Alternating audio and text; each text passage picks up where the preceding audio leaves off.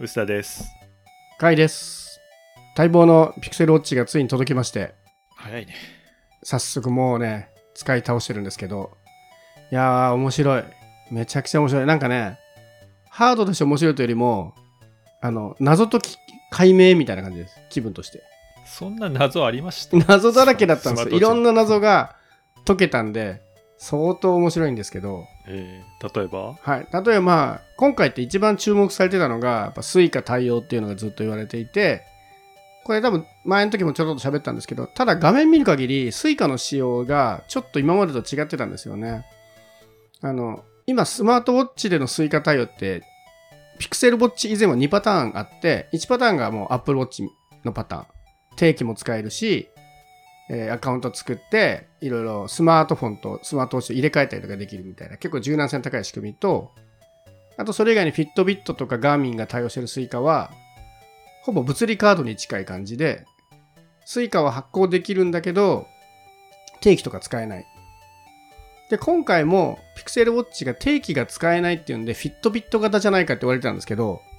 なんかね蓋を開けたら第3の仕組みだったっていうね。これ何が違うかっていうと、定期しか使え、定期使えない、し仕組み的には Fitbit に近い物理プラスチックカードに近い仕組みなんですけど、ユーザー登録が必要になるんですよ。で、ユーザー登録必要なために、昔スイカを Android で使ってた人たちは機種変更で移動ができるっていう、え実は。ー、ユーザー登録はどこにしてるんですかそれ。えーとね、あー、JR です。スイカに登録してます。だからスイカのアカウントをすでに持っていた人は、機種変更して前の残高を引き継げるっていう。そこが Fitbit 大きな Fitbit はそういうの一切ないんですよ。まあ、完全に新規で発行するんで。新規だけ。そうそうそうそう。だそういう意味では、これスイカしかまだ、スイカ結構その定期対応とかできてはいないんだけど、仕組み的には Apple Watch に近いんですよね。ユーザー登録して機種変更もできちゃうから。うん。なので今後定期対応とかはあり得るかもしれないなとは思いました。ただですね、せっかくのスイカなんですが、私トラブル続きでですね、今スイカが設定できない現象に 陥ってしまいまして、サポート問い合わせ中でございます。こう結構、なんかネットでもちょこちょこ見てても、なんかクレジットカードがうまくチャージできないとか出てるんですけど、現象を調べると、そもそも Android でも同じようなトラブルが結構起きてるやつなので、 Pixel Watch そのもののトラブルではないっぽいですね。僕はたまたま、そのスマホでも起きるであろうトラブルに巻き込まれただけっぽいんですけど、うんなのでちょっとここは解明はできないんですけど、一瞬だけチャージできて、改札通れたんですけど、その後なぜかチャージできなくなり、そしてチャチャージできてしょうがないから、じゃあ、設定削除してもう一回設定しようかなと思ったら、もう設定できなくなるっていうですね。いやー、なかなか積み始めてきてちょっと楽しいですね。え、でも、チャージ1回してあればさ、使うのは問題ないでしょ？つあ、でもチャージした後一回削除しちゃったんですよ。なんで？え削除してもう一回入れたら治るかなと思って。で、あのね、アカウントとしては残ってて、再設定しようとすると、この端末で設定したスイカが見つかりましたって言って、チャージの残高も残っていて、うん。設定しますかって、うんってやると、できませんでしたってなるんで、はい。なんかね、調べたところにやると、スイカの方でなんかロックがかかっている可能性があって、スイカのサーバー側で。うん。なので、サポートに問い合わせでそのロック解除してもらうみたいなのが必要かもしれないですね。ただこれはちょっとかなりごく一部の事例なんで、あんまり参考にはならないですけど。あともう一個はですね、蓋を開けてみた謎解きは NFC 決済ですね。うん。これも正直どういう動作をするか分かんなかったんですけど、結局 NFC 決済自体は対応しているものの、クレジットカード側が対応していないために、使えるカードがめちゃめちゃ少ないっていう結論でしたね。はい。具体的に言うと、銀行系の銀行が出しているデビットカードを NFC 決済に登録ができるぐらい。で、うん。Android スマートフォンではもうすでに提供されていた三井住友カードが今回非対応なので、ね多分クレジットカードで使える人は多分相当少ないですね。そう僕これびっくりしたのがあのね Google Pay ってもともと結構カード対応限られてて割とデビットとか最近増えてきたなって感じだったと思うんですけどもこのスマホの Google Pay で対応してるカードでもピクセルウォッチは対応してないそうなんですよパターンが。そうそうすっげえ多いんそうそうそう。ですよね。そうなんですでよ。大体そうそうさっき言った三井住友カードとか多分この辺が定番的に対応しているんであろうみたいなところが あのウォッチはダメってなってるのって結構びっくりしましたね。おそらくなんですけど、僕が前から使っていたフォッシルの WearOS も挙動一緒なので、あそうなんだ。だからこれはもうピクセルとかの問題じゃないっぽいですね。WearOS として、うん。クレジットカード側が WearOS の NFC 決済に対応するのを待たないと、ほとんど意味がなさそう。まあ、だからあんまりアピールしてないんだなっていうのも納得しましたけどね、その謎解き的にはう。ん全然 Pixel Watch のページとかで NFC 決済あんま歌ってなかったので、うんまあそれはそういうことだなと思いましたね。いやーなので、決済周りはやっぱりまだまだ Apple Watch が最強という結論になりました。はいだってさ買って気に入ったって言っていきなり決済周りがすげえ分かりにくいっていう話をしてる いや、あの、気に入ったとは言ってはないですよ。気に入ってるけど、さ最初のは面白いですよ、僕の感想は。そうそうそう。あはい謎が解けて面白いって感じです、今。久々にこう、なんつうの、この、謎なガジェットをいろいろ謎解いてるのが楽しいっていう面白さが、今一番最初に来てる。初物を楽しんでるってことそうなんですよ。あの、アップローチ、すごいいい製品だし、決済も素晴らしいんだけど、もうなんか、買った感動ほぼゼロじゃないですか。使ったことある人が、新しいの買うと。僕も新しいの変えてはいるんですけどまあ何も変わってないですもんねそうなんです。僕もちょっとこの間、アップローチの最新のシリーズ8を試したんですけど、その前にシリーズ7のレビューもやってたんで、差分が全然なくてもう困りましたね。ね びっくりするぐらい、もうバッテリーが持つようになったぐらいしかない。しかもそのバッテリーが持つようになったっていうのも、WatchOS 側の機能として実装されてるから、他の製品でもバッテリー持っちゃうんですよね、今までよりはね。だからもう、言うことがなくなってしまった。まあ完成度がね高くて誰にでもおすすめしやすいそうですね。完成度の高さやっぱり素晴らしいですね。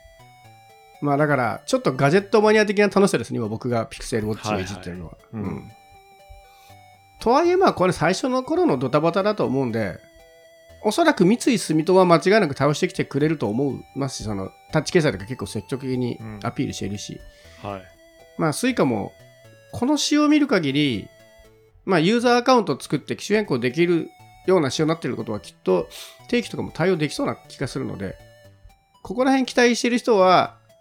まあ面白がって今買うもよし、もうちょっと様子見てもよしかもしれないですね。あとちょっとややこしいのがさっき言ったそのスマホとピクセルウォッチ WearOS で NFC 決済の対応が違うんですよね、仕組みというか。で、この間楽天ペイがいきなり Android の NFC 決済対応したんですよ。あの謎対応でしょすげえ謎対応。そう、これちょっとややこしいんですけど、Android の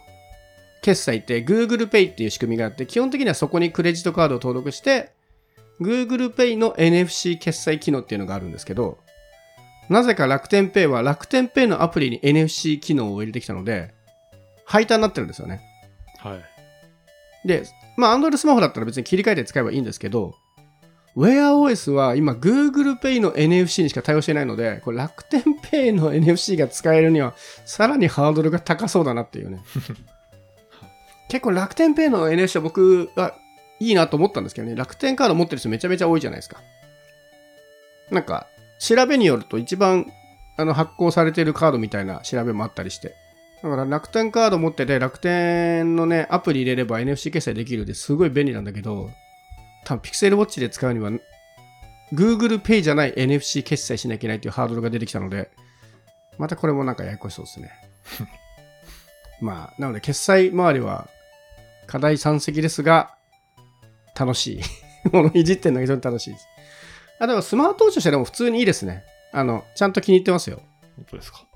やっぱあの、ウェブで見るのと手にするのとやっぱ違いますね。こういう特に身につけるものだと。なんか思ったより質感が良くて、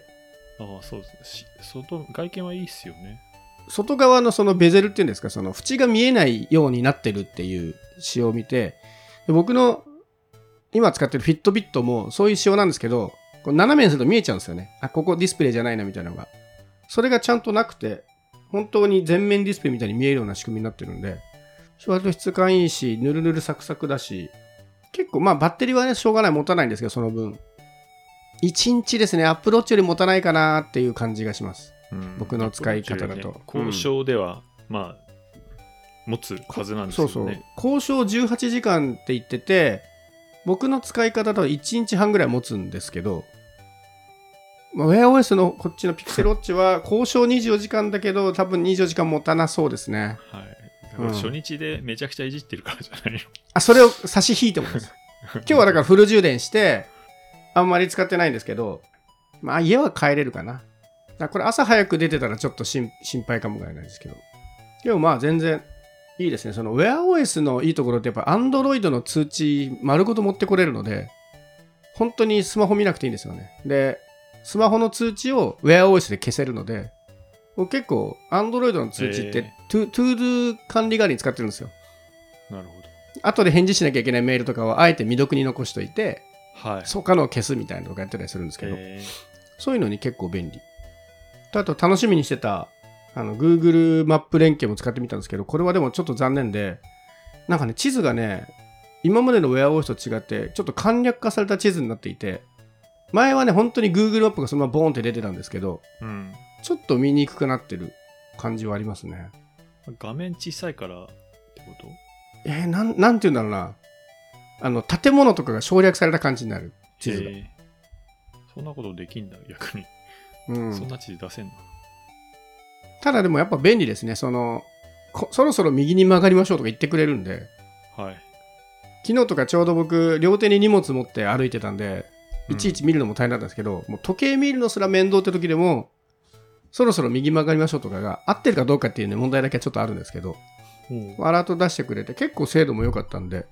目的地着いたらここですって言って止まったし、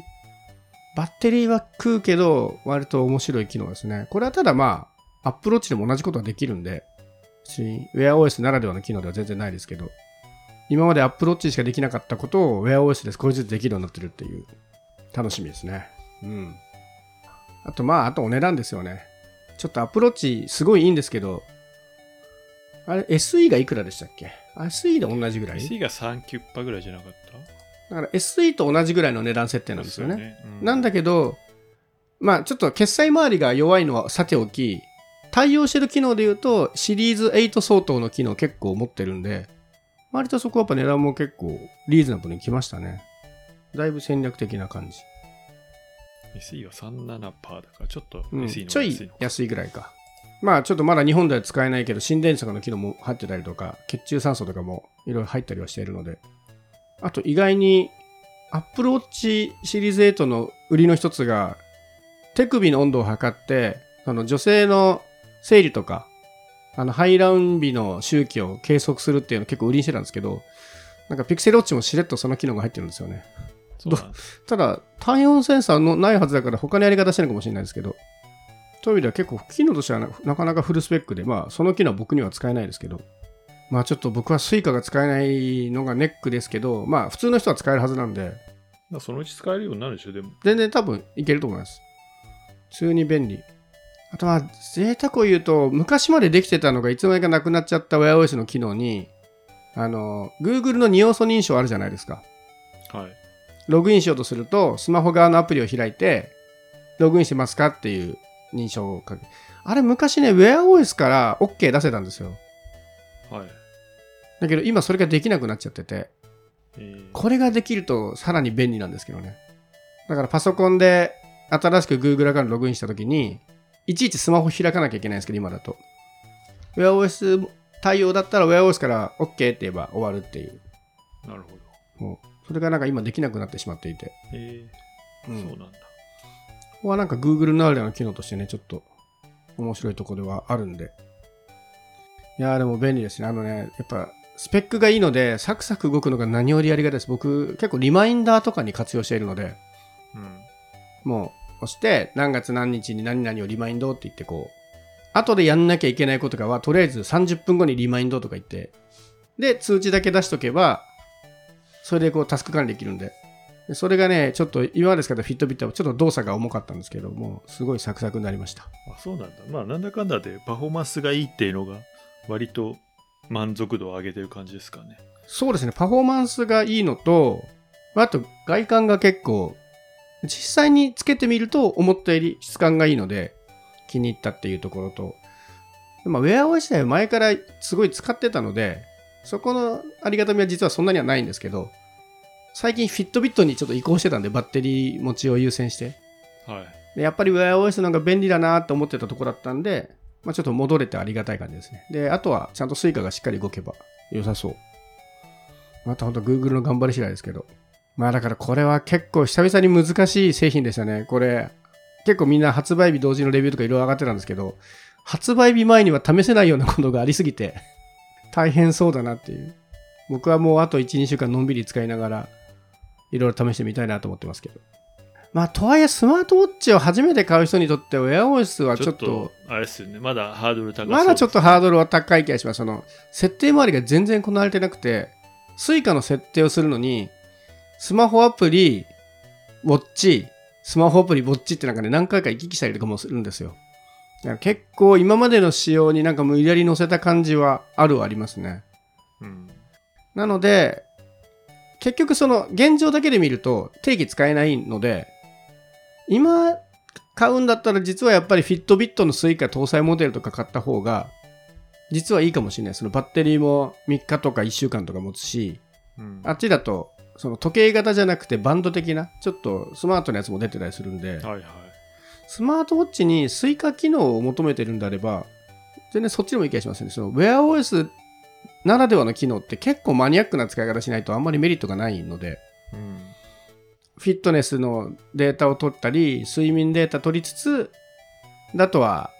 スマホのアプリ通知を見るぐらいであれば、でね、まだまだ僕 Fitbit が結構 Pixel Watch 出てきちゃったらもういいとこなくなっちゃうかなと思ったんですけど、実際使ってみたら、あ、これはいい棲み分けができそうだなっていうのは思ったんで、スイカに興味ある人はあえて Fitbit をね、選ぶっていうのもいい選択肢かもしれないです。